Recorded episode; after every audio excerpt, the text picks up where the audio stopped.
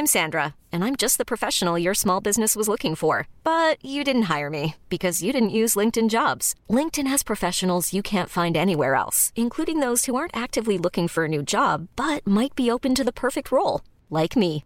In a given month, over 70% of LinkedIn users don't visit other leading job sites. So if you're not looking on LinkedIn, you'll miss out on great candidates like Sandra. Start hiring professionals like a professional. Post your free job on linkedin.com/achieve today.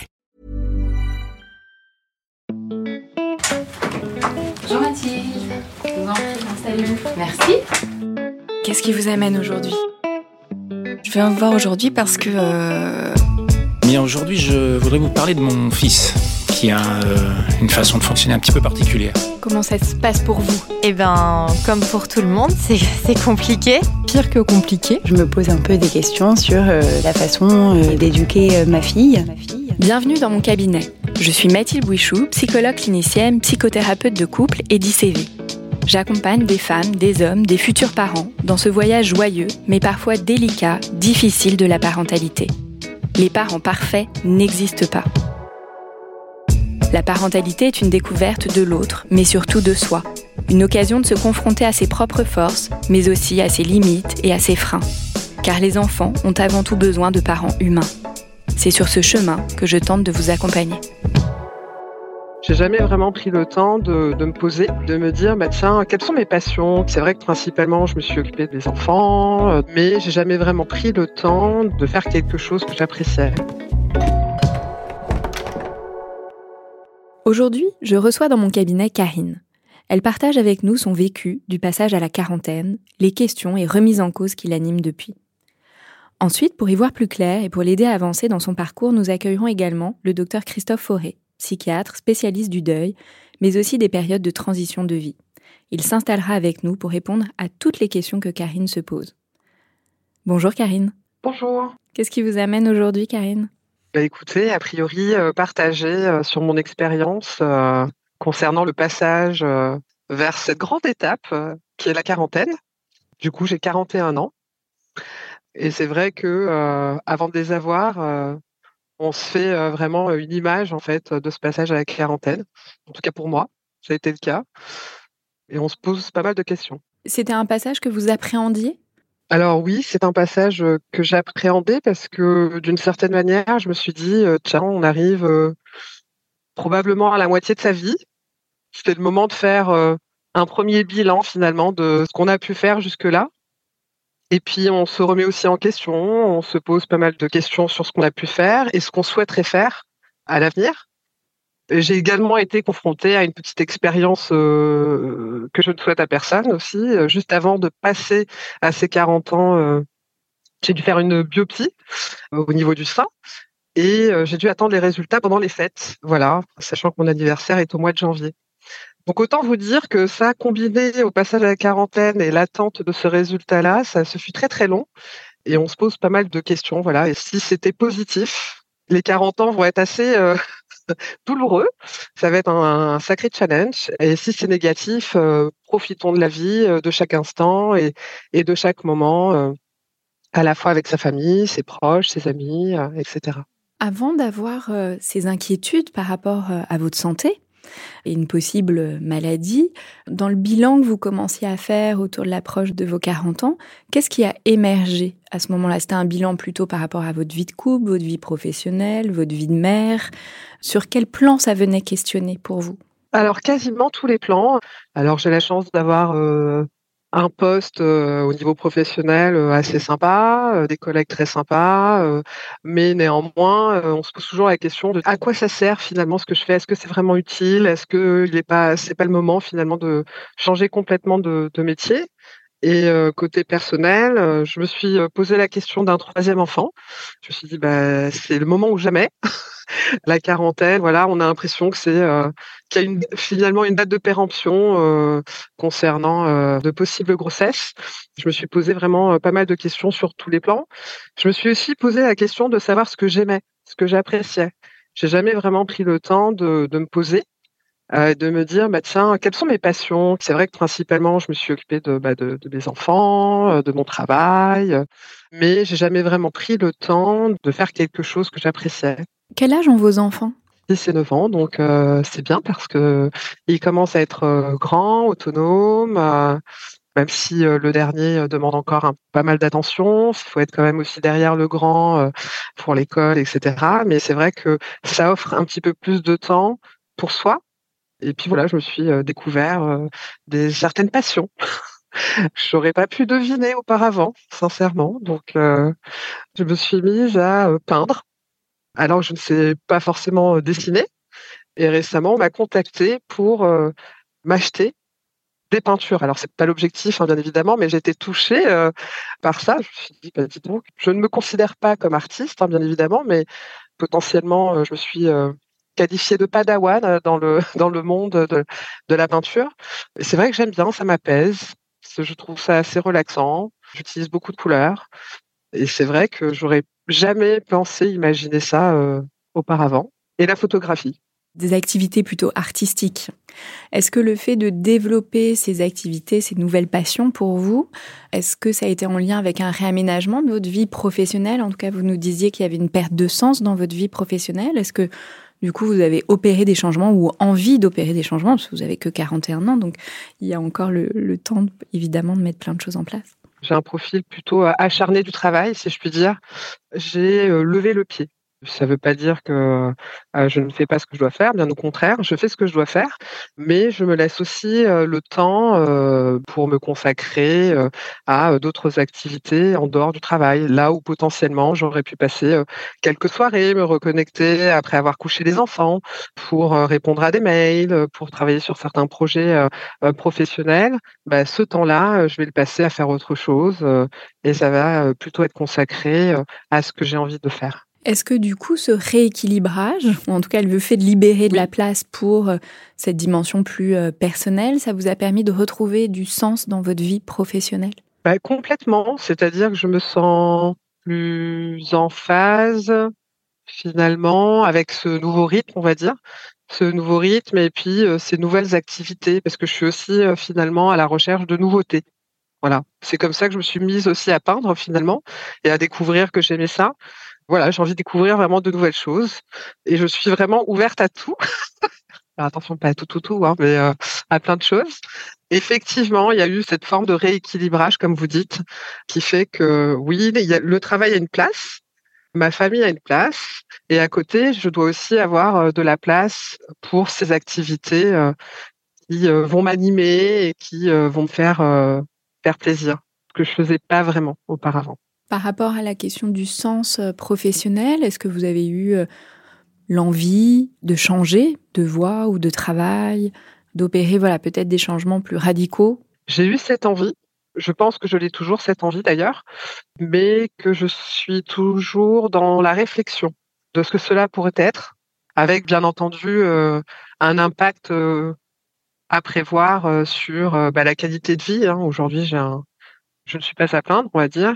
Donc, je suis à la recherche effectivement de quelque chose qui pourrait avoir peut-être plus de sens pour moi, qui puisse aussi euh, ne pas trop euh, venir perturber finalement euh, la qualité de vie que je peux avoir aujourd'hui, ainsi que celle de ma famille. Est-ce que vous avez une idée de ce qui aurait plus de sens pour vous? Ce qui aurait plus de sens pour moi, c'est de faire un métier où j'ai l'impression d'aider Durant mes études, je me suis posé la question d'ailleurs de travailler un petit peu plus dans l'aspect euh, social. C'est un peu le don de soi, hein, mais euh, j'aime bien aider effectivement. Euh. D'ailleurs, il y a un lien avec mon métier actuel hein, parce que je suis pas au devant de la scène, mais j'aide ceux qui sont au devant de la scène à être successful. Donc quelque part, j'ai aussi un peu ce métier-là, mais j'aimerais le faire davantage et toucher beaucoup plus de personnes dans cette potentielle nouvelle mission que je n'ai pas encore tout à fait trouvée. Comment vous explorez ou comment vous construisez ce nouveau projet? J'analyse moi-même les, différentes possibilités. Donc c'est de la recherche hein, que je réalise moi-même. Je me suis pas encore faite accompagner. Potentiellement, il faudrait que je passe à cette étape-là, me faire accompagner pour m'aider. Euh, peut-être passer par du coaching, ça peut aider d'avoir un regard extérieur également.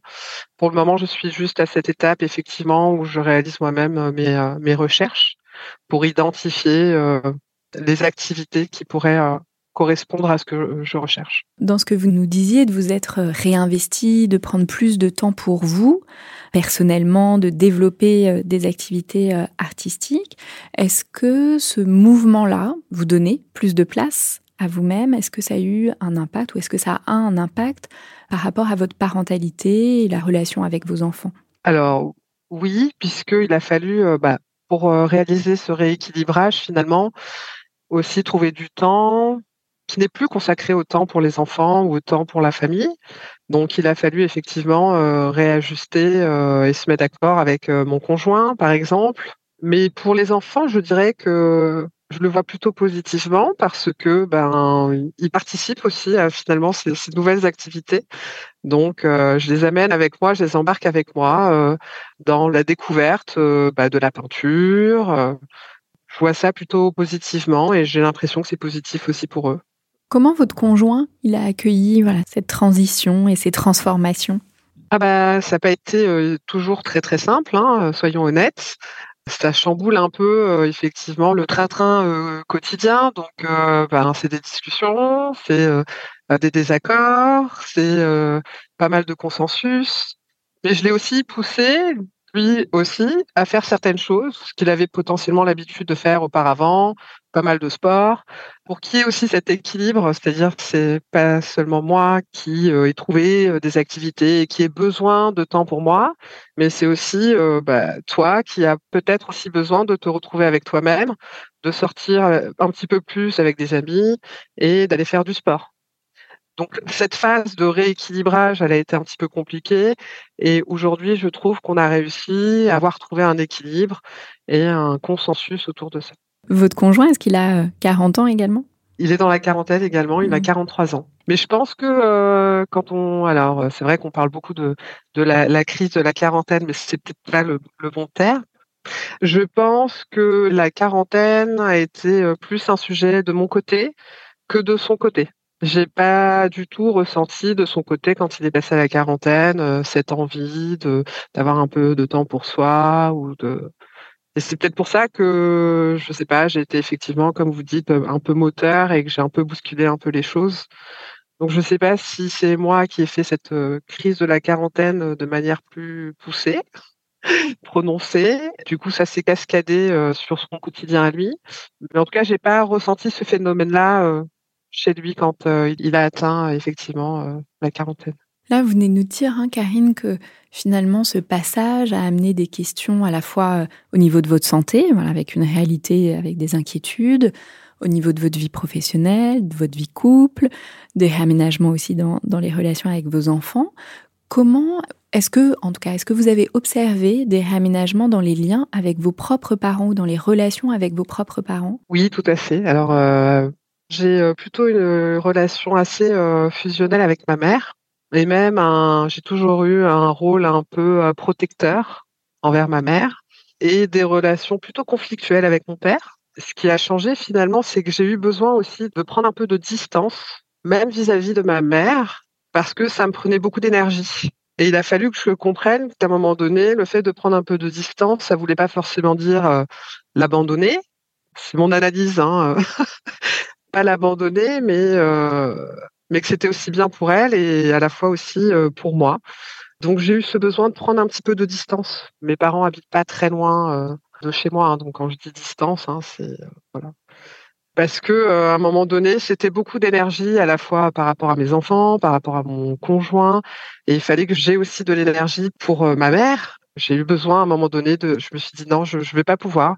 C'est soit je continue comme ça et à un moment donné, je vais tout droit vers un burn-out. Encore une fois, j'ai l'impression d'avoir trouvé un bon équilibre. Et cette distance, du coup, qui n'est pas physique, puisque vous dites que vous habitez euh, plutôt proche, pas très loin, euh, pas très loin en tout cas de, de chez vos parents, comment elle se manifeste du coup? Comment elle s'exprime cette distance? Quelle forme elle a prise? Il faut que j'arrive à la fois à ce que euh, ma mère puisse être un petit peu plus euh, autonome et un petit peu plus finalement euh, forte. Donc c'est être un petit peu moins présente finalement pour les sujets un peu difficiles, on va dire. Et choisir les moments plus sympathiques, voilà, aller au restaurant avec elle, faire des soins avec elle, voilà, des moments plus positifs avec elle et avoir un petit peu moins ce rôle protecteur. Est-ce que vous imaginez la vieillesse, la fin de vie de vos parents? Ah non, non, ça me semble pas très très loin du tout.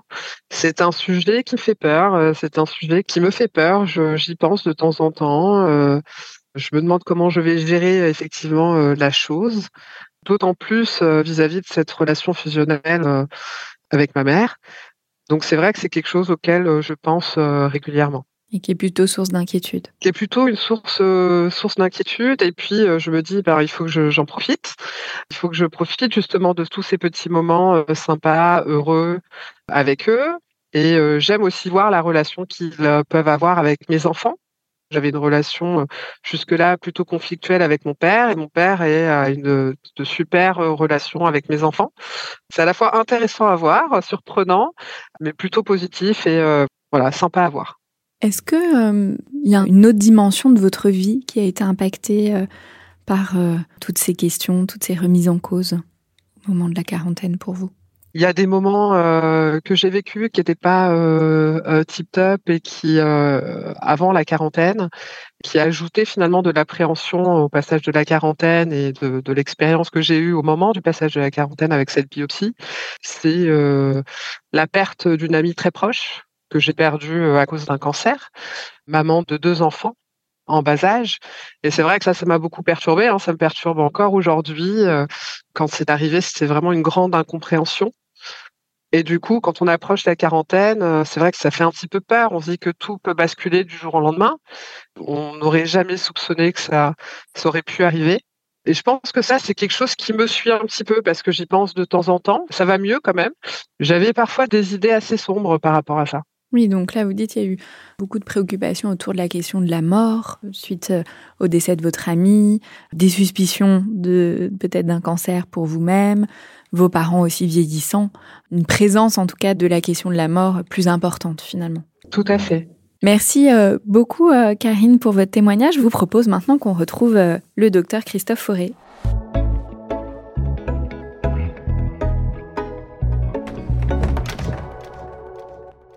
Bonjour Christophe Forêt. Bonjour à toutes les deux.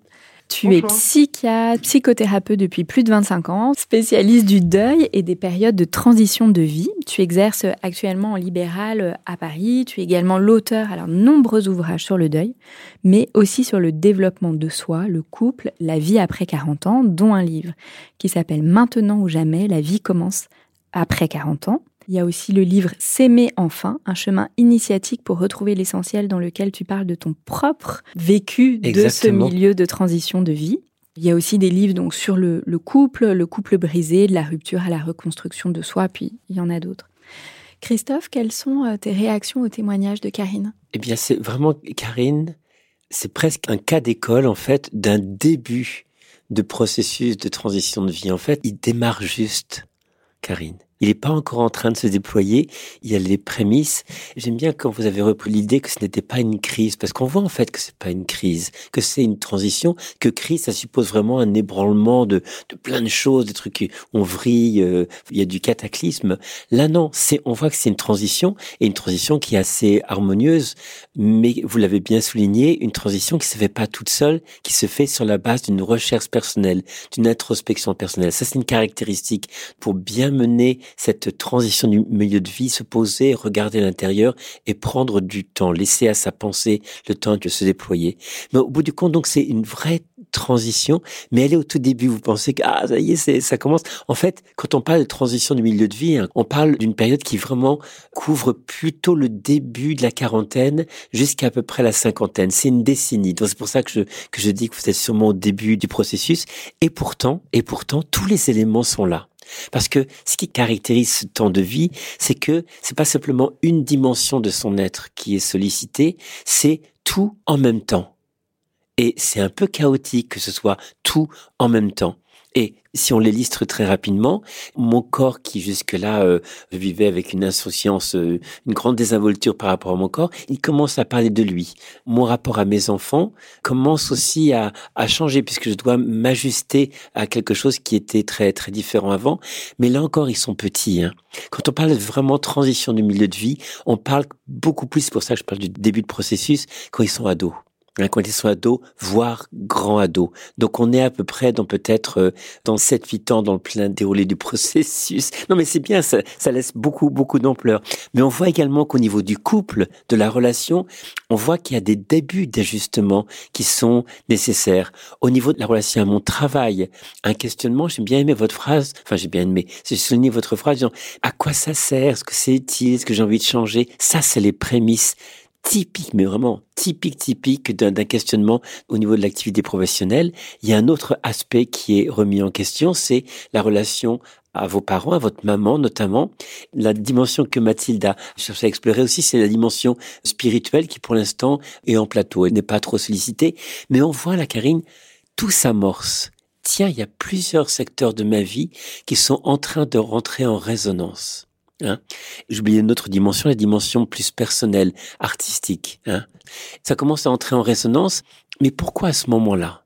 Pourquoi à 40 ans? Bah, les autres comment On ne le sait pas trop. En tout cas, c'est le psychanalyste Carl Jung qui a identifié un processus hein, qu'on traverse tous, hommes comme femmes, et que ça commence autour de la 40, 45 ans, et ça peut durer à peu près une dizaine d'années, qui est un processus complètement naturel, prévisible, et qui touche de façon totalement égale les hommes et les femmes. Et on voit que pour votre conjoint, lui, il a 43 ans, c'est peut-être pas encore tout à fait initié, alors que vous, vous avez peut-être deux petites années euh, d'avance. Mais justement, par rapport à ça, Christophe, moi, ce que je peux observer dans ma clinique, c'est qu'il peut y avoir souvent un décalage. J'ai l'impression que les femmes, ça commence plutôt autour de la quarantaine et les hommes un peu plus tard. Exactement. Euh, Est-ce que c'est quelque chose que tu retrouves aussi? C'est pas formellement indiqué comme ça par euh, notamment par Jung et les gens qui travaillent dans ce domaine-là, mais c'est vrai que la femme, sans propos sexiste négatif pour les hommes, a plus d'introspection, a plus cette capacité à avoir un retour intérieur, un regard intérieur sur les changements qui sont en train de survenir. Oui. Nous, nous, les hommes, on est un petit peu bourrins des fois quand même, et on pressent qu'il y a des choses qui frémissent à l'intérieur de soi, qui sont de l'ordre d'une aspiration à quelque chose qu'on n'arrive pas à définir, mais les hommes ne vont pas tout de suite essayer d'explorer ça alors que les femmes, elles sont beaucoup plus enclines à tiens qu'est-ce qui se passe là? Qu'est-ce qui et ça fait un petit décalage. C'est pas conflictuel, mais un temps d'ajustement quand même. Ça frotte un petit peu. L'un a initié un processus naturel d'évolution, alors que l'autre il reste sur un fonctionnement antérieur parce que là encore, ce qui montre vraiment le processus qui est en cours, c'est que vous vous rendez compte que tout ce qui était des schémas posés avant, des manières d'être au monde qui étaient avant, des manières de poser les relations qui sont avant, eh bien, sont en train de se fragiliser. Je prends l'exemple typique de votre maman. Vous me dites, il y avait un schéma fusionnel avec maman antérieure. Je me positionnais dans un rôle de protection par rapport à maman.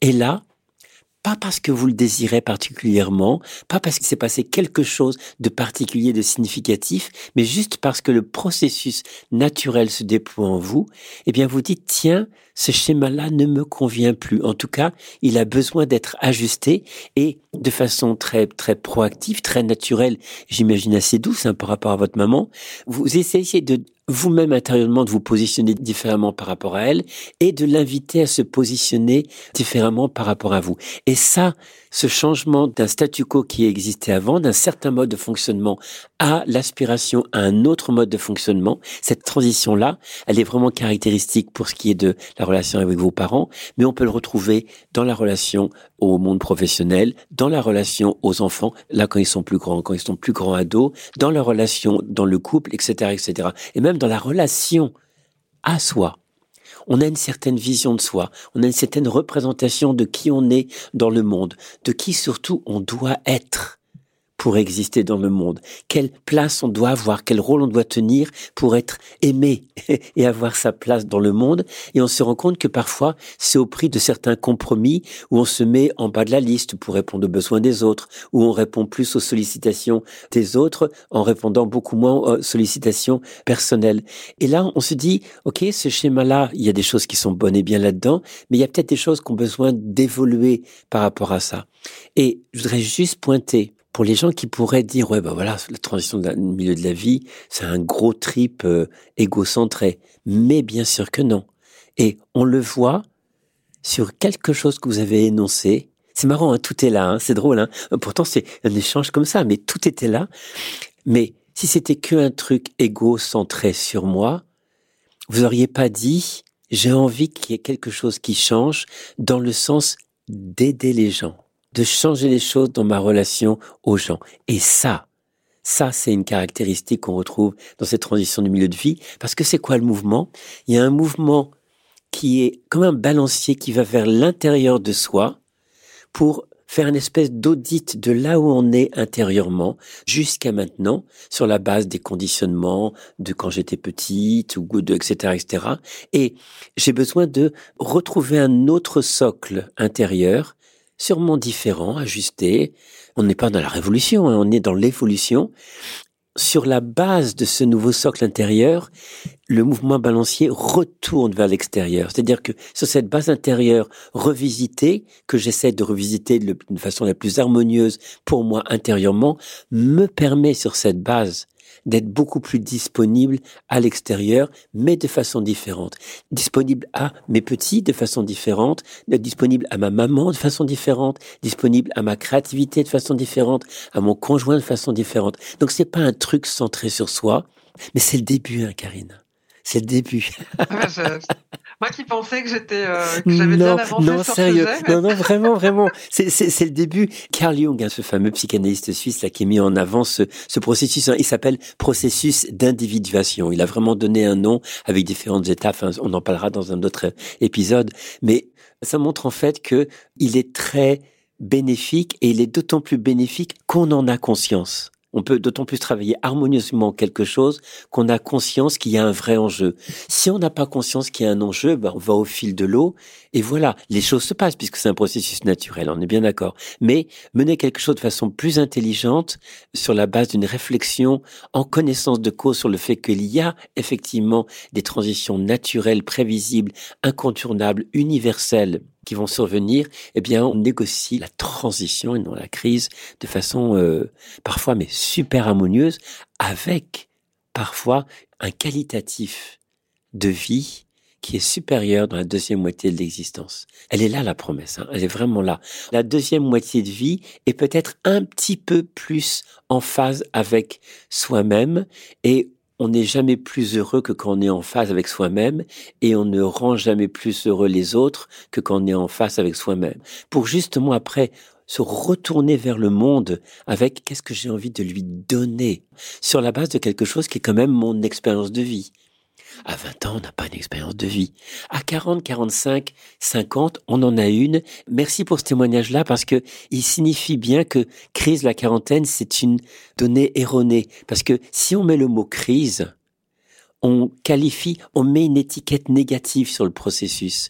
Or, c'est un processus bénéfique. Donc, on va enlever le mot crise et on va mettre transition, parce que transition, c'est toujours bah, quelque chose qui demande du changement. Ça peut frotter, ça peut être un petit peu douloureux parfois, mais c'est quelque chose qui n'a pas la connotation négative de crise qu'on veut à tout prix euh, éviter. Dans ce qu'a témoigné Karine, j'ai entendu voilà, que cette remise en question, elle pouvait être un peu douloureuse ou chahutante par oui, moment.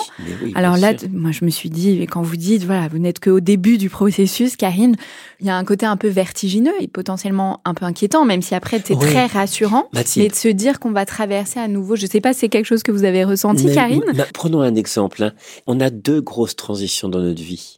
L'une qu'on a déjà, nous on est, grands tous là, hein, donc on a déjà tous, et puis les personnes qui nous écoutent aussi, euh, notre adolescence.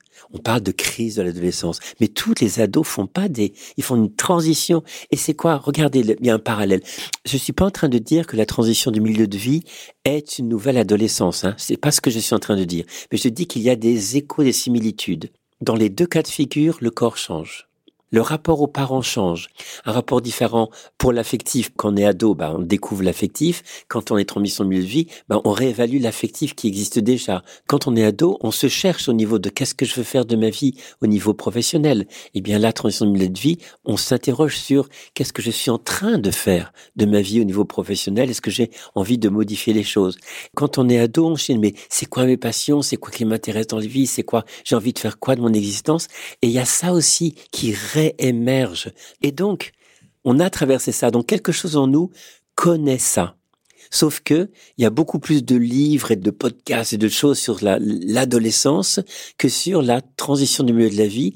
Et pourtant, c'est un moment tout aussi naturel, tout aussi prévisible, tout aussi universel, mais on lui accorde peu de temps, peu d'espace. Là, ce que tu nous dis, Christophe, c'est que le fait d'avoir conscience de ce processus et que là, Karine prenne conscience du processus dans lequel elle entre progressivement, c'est ce qui va l'aider à traverser peut-être ce qui sera douloureux ou chahutant durant les prochaines années à venir. Ça va être euh, challengeant. Hein, ça va être confrontant, hein, pas forcément douloureusement, mais c'est c'est perturbant parce que intrinsèquement on est en train de changer ou d'ajuster des modes de fonctionnement antérieurs qui peut-être certains on va les conserver, qui sont bons et bien, mais il y a d'autres qu'on va devoir s'ajuster et tout ajustement peut être difficile. Pourquoi je dis ça? C'est que parfois, on a des fonctionnements sur lesquels on a fondé notre identité. On s'est dit, je suis ceci. Or, parfois, ce qu'on pensait être fondamentalement dans cette transition de milieu de vie sur plusieurs années change et il y a donc une petite euh, altération de l'identité de ce qu'on croyait être